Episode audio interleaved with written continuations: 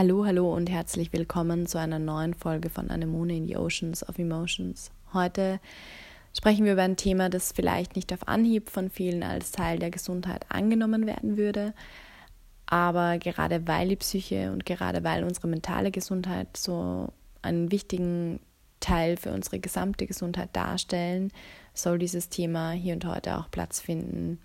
Ich glaube, gerade Frauen, die sehr oft dazu neigen, oder im Allgemeinen vielleicht eher ein bisschen mehr dazu neigen, ihre Wertigkeit und ihr Wohlbefinden von einem anderen Person oder von einem Partner oder einer Partnerin abhängig zu machen, ist dieses Thema auf jeden Fall daher für mich auch ein ganz großer Teil von Frauengesundheit. Damit will ich jetzt aber nicht sagen, dass es Männer nicht betrifft oder auf Männer nicht mindestens genauso sehr oft zutrifft. Mir ist es wichtig, in dieser Folge vor allem meine Gedanken laut aussprechen zu können und meine Überlegungen zu diesem Thema einfach zu teilen, weil es auf keinen Fall absolute Aussagen sind oder auch auf gar keinen Fall irgendwelche Gesetze sind, sondern es sind lediglich Denkanstöße, die vielleicht euch dabei helfen können, mit dem Thema besser umzugehen oder einfach andere Perspektive auf dieses Thema mal aufzeigen. Wir leben ja mittlerweile in einer Welt, in der wir im Endeffekt jederzeit alles machen können. Uns stehen so viele Möglichkeiten offen, wir haben so viele Optionen und wir müssen im Endeffekt lernen, unser Potenzial zu erkennen, um all diese Möglichkeiten auch ausschöpfen zu können. Und ich denke, dass sich ganz, ganz viele überfordert dabei fühlen und sich auch überrannt fühlen und ganz oft auch einfach hin und her gerissen, vor allem innerlich hin und her gerissen fühlen. Und zudem kommt, dass wir auch im Vergleich zu früher, wenn wir jetzt mal die Generation von unseren Omas und Opas oder auch von den Eltern betrachten, immer mehr alleine wohnen. Menschen es gibt eben kaum noch Menschen, die jetzt mit mehreren Generationen der Familie zusammenleben würden. Ich glaube, das gibt es fast gar nicht mehr. Und es gibt aber ganz, ganz viele Menschen, die diesen Drang verspüren, alleine leben zu wollen. Und ich glaube, das rührt oft schon sehr stark daher, dass wir auf keinen Fall Kompromisse eingeben, eingehen wollen. Und wenn ich alleine wohne, dann muss ich ungefähr gar keine Kompromisse eingeben. Und es gibt auch ganz viele Menschen natürlich, die in Wohngemeinschaften wohnen, was ein Teil von diesem Zusammenleben von früher wieder zurückbringt. Aber was mir schon auffällt, ist, dass es immer, immer mehr auch als Zweckgemeinschaft genutzt wird oder von vielen als Zweckgemeinschaft genutzt wird. Und dann kommen wir ja im Endeffekt wieder bei diesem Thema an, dass es eher wieder um den Einzelnen geht und nicht dieses Zusammensein und dieses Zusammenleben im Vordergrund ste steht. Und was auch ganz klar ist, dass es kaum eine Zeit davor gegeben hat, wo Themen wie jetzt Selbstfindung oder Selbstverwirklichung so krass im Mittelpunkt standen, wie es jetzt gerade ist. Aber was bedeutet dieses Selbstverwirklichen eigentlich? Wie erkenne ich, dass ich an diesem Punkt angekommen bin, wo ich sagen würde, okay, ich habe mich jetzt selbst verwirklicht. Und vor allem auch, was braucht es, um sich tatsächlich verwirklicht zu fühlen? Und gibt es eigentlich ein Rezept für alle Menschen, wie sie sich jetzt selbst verwirklichen können? All diese Dinge, all diese Überlegungen und all diese Möglichkeiten lassen uns, finde ich, im Endeffekt vereinsamen. Und ich bin der Meinung, dass ein Mensch zwar sehr wohl Einsamkeit erleben muss. Ich glaube, er muss lernen, mit Einsamkeit umzugehen. Und dass es ganz was Essentielles ist und auch etwas ganz, ganz Wichtiges ist, dass er das lernt. Aber ich bin auch der Meinung, dass es dass er niemals, dass der Mensch niemals dazu fähig ist, komplett glücklich zu sein oder sich zufrieden zu fühlen in Einsamkeit, egal wie passend er sich alle anderen Bereiche in seinem Leben macht.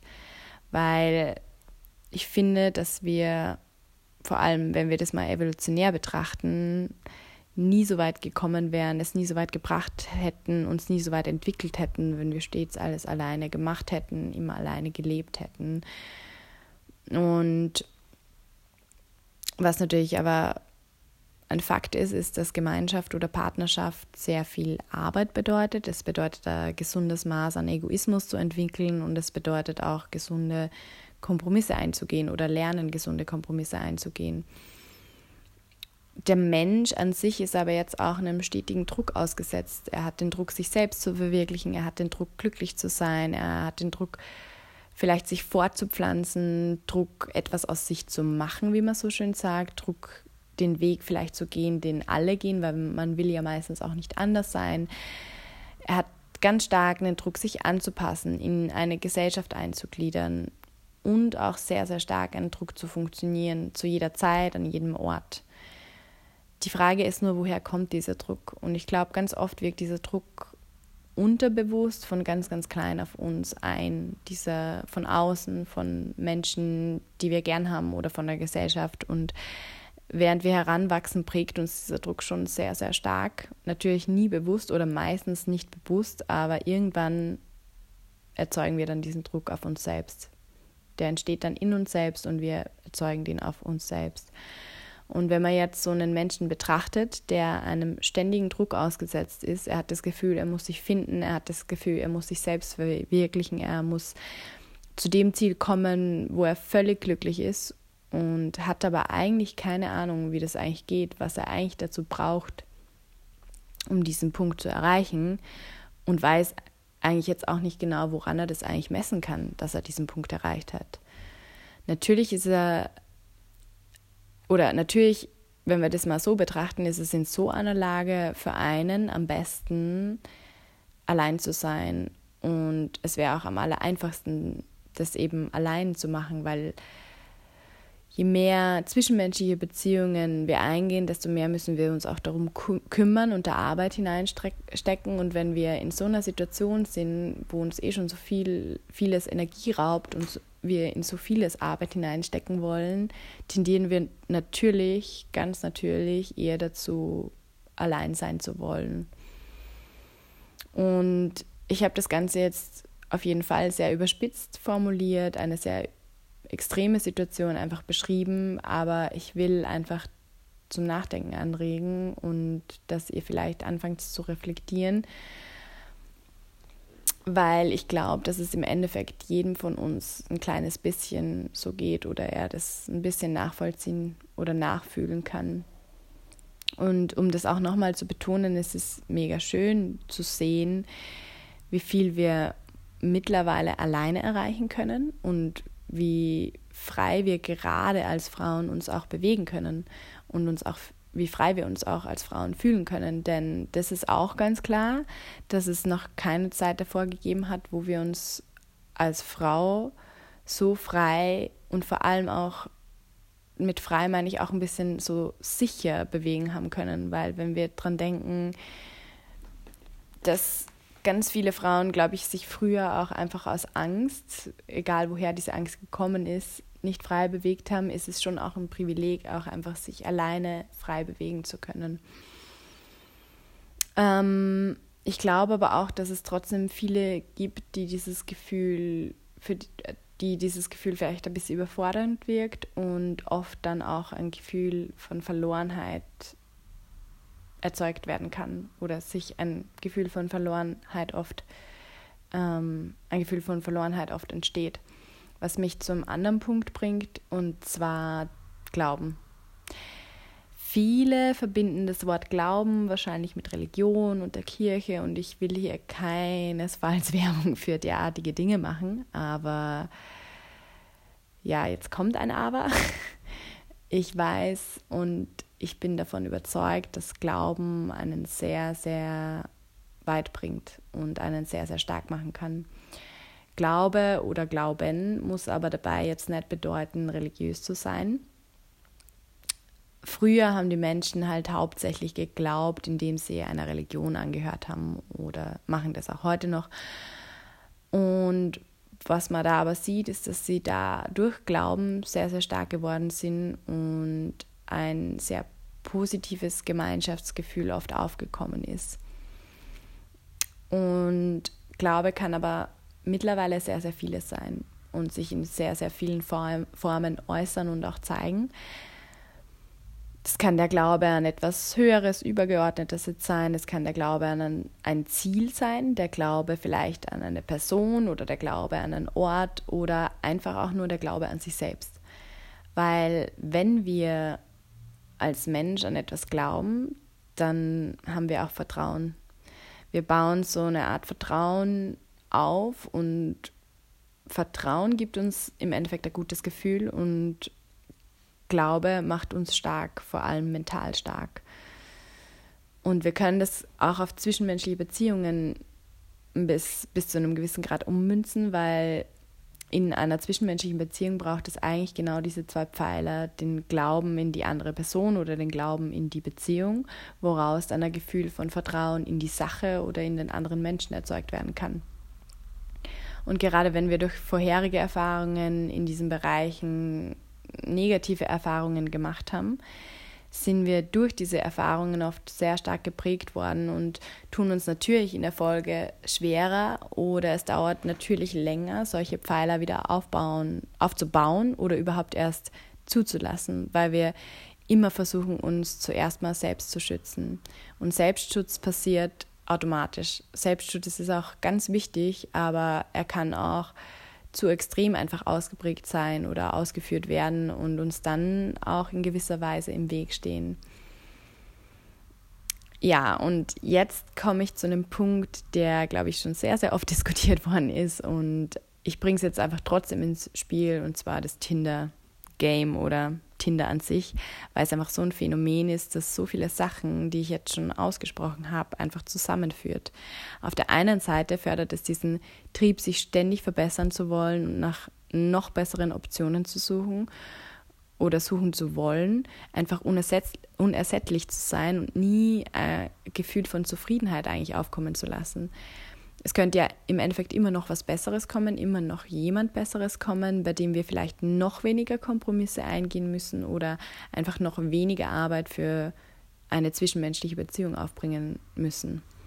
Und zum anderen fördert es auch diese Fähigkeit zu vertrauen, in keinster Weise aufzubauen oder diese Fähigkeit wieder zu entwickeln, weil wir ja gar nicht in eine Person vertrauen müssen oder in eine Sache, die wir da vielleicht aufbauen können, weil wir können im Endeffekt ja eh immer wieder weitersuchen und dann geht es ja vielleicht noch besser. Also es ist so, wir entwickeln gar nicht erst diese Fähigkeit wieder zu vertrauen oder wir lassen es auch gar nicht erst zu. Und ich glaube, dass gerade diese unermüdbare Unersättlichkeit uns irgendwann in ein sehr, sehr starkes Gefühl von Unzufriedenheit bringen wird. Und das ist schon krass irgendwie zu sehen, wie das durch solche Dinge wie jetzt zum Beispiel Tinder, das glaube ich viele Leute einfach mal so nutzen, ohne das jetzt zu stark zu reflektieren, ähm, in was für Situationen und in was für Lebenslagen uns das eigentlich schon irgendwie innerlich bringen kann. Und um wieder ein bisschen auf dieses Thema Frau in diesem Gesamtkontext zurückzukommen und wie sehr das Alleinsein vielleicht ein bisschen anders wahrgenommen wird oder wir das vielleicht ein bisschen anders spüren als jetzt die männliche Bevölkerung. Ich glaube, dass es ähm, hier wichtig ist zu sagen, dass es schon so eine Art, ich nenne es jetzt auch mal so, innere Uhr gibt. Und die macht es vielen, vor allem mit fortschreitendem Alter, oft eben nicht so einfach. Sie verstärkt einerseits den Druck, diesen innerlichen Druck, dass wir uns ja irgendwann selbst verwirklichen müssen um glücklich zu sein. Das macht dieses Alleinsein dann oft eben gar nicht einfach und der Druck entsteht natürlich, weil eine Frau nicht ihr Leben lang fruchtbar ist. Wenn wir das jetzt mal mit den Männern vergleichen, die im Endeffekt jederzeit fruchtbar sind und sich auch, wenn sie schon in einem höheren Alter sind, eigentlich jederzeit dazu entscheiden können, nochmal ein Kind zu kriegen. Und was auch ganz klar einfach ein Fakt ist, ist, dass wir als Frau erstens mal nicht unbegrenzt fruchtbar sind und es auch so ist, dass, also das weiß man mittlerweile, dass wenn man jetzt zum Beispiel 25 ist, wenn eine Frau 25 ist, dann ist es so, wenn man von zehn, wenn man zehn Eier betrachtet im Eierstock sind, haben zwei davon eine Mutation in den Genen und acht davon sind komplett gesund. Während es, wenn man jetzt zehn Jahre später sich das einmal anschaut mit 35, ist es einfach so, dass acht Eier eine Mutation haben, also eine Veränderung haben in ihrer Genetik und nur mal zwei eigentlich völlig gesund sind, was natürlich auch nicht nur unsere Fähigkeit, uns fortzupflanzen beeinflusst, sondern auch unsere Fähigkeit, gesunde Kinder, wenn wir Kinder kriegen, in die Welt zu setzen. Also diese Fähigkeit auch beeinträchtigt ist und das natürlich, glaube ich, auch ein bisschen mitspielt. Und ich muss sagen, dass ich das auch ganz selber, wenn ich das jetzt mal in mein, bei mir betrachte, hat sich mein Fortpflanzungsgedanke auch schon sehr, sehr stark verändert. Ich war zum Beispiel so, dass ich mit 19 oder sehr, sehr lange ab, dem, ab 19 immer gesagt habe, ich will auf keinen Fall irgendwelche Kinder haben und es kommt für mich gar nicht in Frage. Und je älter ich geworden bin und je weiter ich gegangen bin, desto mehr hat mich dieser Gedanke auch immer wieder eingeholt und desto mehr hat sich dieser Gedanke auch verändert einfach. Aber was für mich immer im Raum gestanden hat und eine Überlegung, die ich jetzt auch in den Raum stellen will, ist, dass die Frage irgendwie, ist es eigentlich nicht sehr ein egoistischer Gedanke, Kinder in die Welt zu setzen oder Kinder zu bekommen, weil was, ist was sind die Intentionen hinter diesem Kinderkriegen?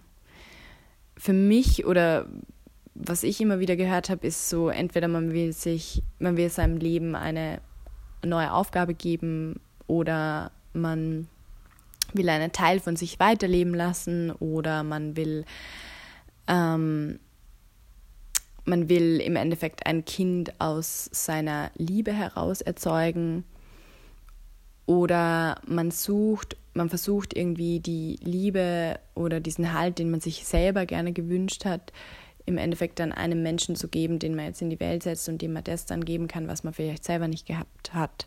Aber das sind für mich alles sehr, sehr egoistische Ansätze. Also so sehe ich das einfach. Und ihr könnt mir da auch sehr, sehr gerne Gegenargumente oder Diskussionspunkte entgegenbringen. Ich glaube, dass es hier als Frau sehr wichtig ist, sich zu überlegen, was mache ich, wenn all diese Dinge vielleicht einfach nicht in mein Leben treten werden, wenn vielleicht nicht dieser eine tolle Partner kommen wird oder wenn ich vielleicht einfach kein Kind haben werde, wie würde ich gerne dann leben und wie wichtig ist es alles tatsächlich und wirklich? Also ist es tatsächlich essentiell, um glücklich zu sein oder sind es einfach so krasse Normen, die uns unterbewusst beeinflussen und die uns von der Gesellschaft vorgegeben werden und ähm, das einfach ein bisschen in Frage zu stellen. Ich glaube, man muss sich diese Fragen immer wieder stellen und ich glaube, man muss immer wieder reflektieren.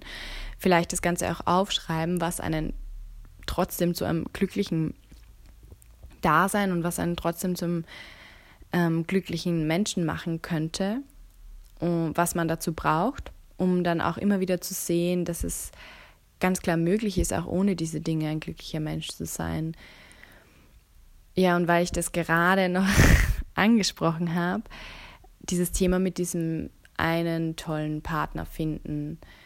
Und da will ich jetzt mal ganz bewusst auch sagen, sowas gibt es für mich einfach nicht. Und ich glaube auch nicht, dass wir denken sollten, dass es so etwas gibt, weil es sowas, ja, vielleicht nicht komplett nicht gibt, das ist vielleicht die falsche Aussage, aber dass es sowas nur bedingt gibt. Ich glaube, vieles wird für uns auch einfach einfacher wirken, wenn wir uns mal eingestehen oder bewusst machen, dass es zwar für bestimmte Abschnitte im Leben, für eine bestimmte Zeit einen perfekten, also ich sage jetzt mal perfekten Menschen gibt, der zu dieser Zeit sich genau richtig anfühlt und daher auf uns einfach perfekt erscheint, aber dass es so jemanden nicht für immer gibt. Weil ganz klar, wir verändern uns ständig, wir wachsen, wir entwickeln uns weiter und das Gegenüber macht es genauso. Und daher erscheint es doch eigentlich nur logisch, dass ein einziger Mensch nicht für unser ganzes Leben passen kann, oder? Ich glaube, dass es uns Druck nehmen kann und uns erleichtern kann, wenn wir an dieses Thema Beziehung anders, ein bisschen anders herantreten würden. Und dieses Thema Beziehung einfach auch ähm, ein bisschen einfacher auf uns wirken kann, wenn wir irgendwann akzeptieren lernen, dass wir zu unterschiedlichen Menschen einfach Beziehungen aufbauen werden für eine Zeit lang und sie dann einfach wieder ziehen lassen werden, wenn der Punkt gekommen ist, wo wir oder wo der andere weiterziehen muss. Und ich glaube, wenn wir lernen, das loslassen und nach Neuem suchen, dass wir diese Dinge einfach nicht so negativ sehen, dann verstehen wir vielleicht auch, dass es uns im Endeffekt ja eigentlich auch bereichern wird und bereichern kann und uns einfach auch ein Stück weiterbringen wird. Wenn wir einfach lernen, uns dann wieder auf neue Menschen, auf neue Situationen einzulassen und nicht dem Alten immer so stark hinterher trauern oder eben an diesem Gedanken, dass es nur einen einzigen Menschen, eine einzige Person gibt, irgendwie so krass festhalten. Ja, abschließend zu diesen ganzen Überlegungen und alles, was ich jetzt gesagt habe, abschließend will ich jetzt vielleicht sagen, dass ich glaube, ja, glaube, haben wir ja auch schon gehabt, dass wir an einem Punkt angelangt sind, wo wir vieles Neues mit ein paar alten Dingen oder Überlegungen kombinieren lernen müssen, um wieder mehr funktionsfähige zwischenmenschliche Beziehungen führen zu können. Von früher nehmen wir vielleicht den Glauben, der den Menschen einfach unglaublich viel Kraft und Stärke gibt oder gegeben hat und dieses gewisse Maß an Kompromissbereitschaft, die dazu führt, dass wir mehr dieses Einsamkeitsgefühl wieder loswerden. Und von heute oder von unserer heutigen Zeit nehmen wir vielleicht das gewisse Maß an gesundem Egoismus, das uns, auch wenn wir Lebensabschnitte mit jemandem teilen, dabei helfen kann, uns selbst einfach nicht zu verlieren oder uns selbst aufzugeben. Und von heute nehmen vielleicht von heute nehmen wir vielleicht auch noch die Erkenntnis, dass uns Menschen einfach nur ein Stück weit begleiten können und wir sie aber dann auch wieder bewusst ziehen lassen können. In dem Vertrauen, dass auch wieder jemand anderes kommen wird und uns das auch wieder bereichern wird. Und ich weiß, dass es sehr viel persönliche Überlegungen waren, sehr viel Persönliches von mir beinhaltet hat und vielleicht kann auch jetzt nicht jeder etwas damit anfangen, aber solche Denkweisen oder Ansätze zu teilen, leitet vielleicht in einem anderen oder in euch einen gewissen Reflexionsprozess aus oder einen Diskussionsprozess aus. Und gerade darum geht es mir. Ich denke, es ist wichtig, dass wir alle über solche Ding Dinge nachdenken. Natürlich das Ganze auch nicht zu zerdenken, aber uns immer wieder selbst fragen und immer wieder offen sind für Argumentationen, für Diskussionen, denn ich glaube, nur so können wir uns irgendwann weiterentwickeln und können auch wieder ein bisschen mehr in Zufriedenheit oder zu Zufriedenheit hinarbeiten. Und damit schließe ich jetzt auch für heute. Ähm, ich würde mich sehr, sehr freuen, wenn ihr ähnliche Überlegungen habt oder komplett andere Ansichten habt, könnt ihr mir die sehr, sehr gerne schreiben, weil ich super interessant finde, auch immer wieder andere Perspektiven kennenzulernen. Und mein Link zu meinem Instagram-Profil, der kommt auch in die Infobox. Und bis dorthin wünsche ich euch eine gute Woche. Das war mal ein ganz anderes Thema und ich hoffe, euch hat es gefallen und wir hören uns dann nächste Woche. Anemone sagt Ciao.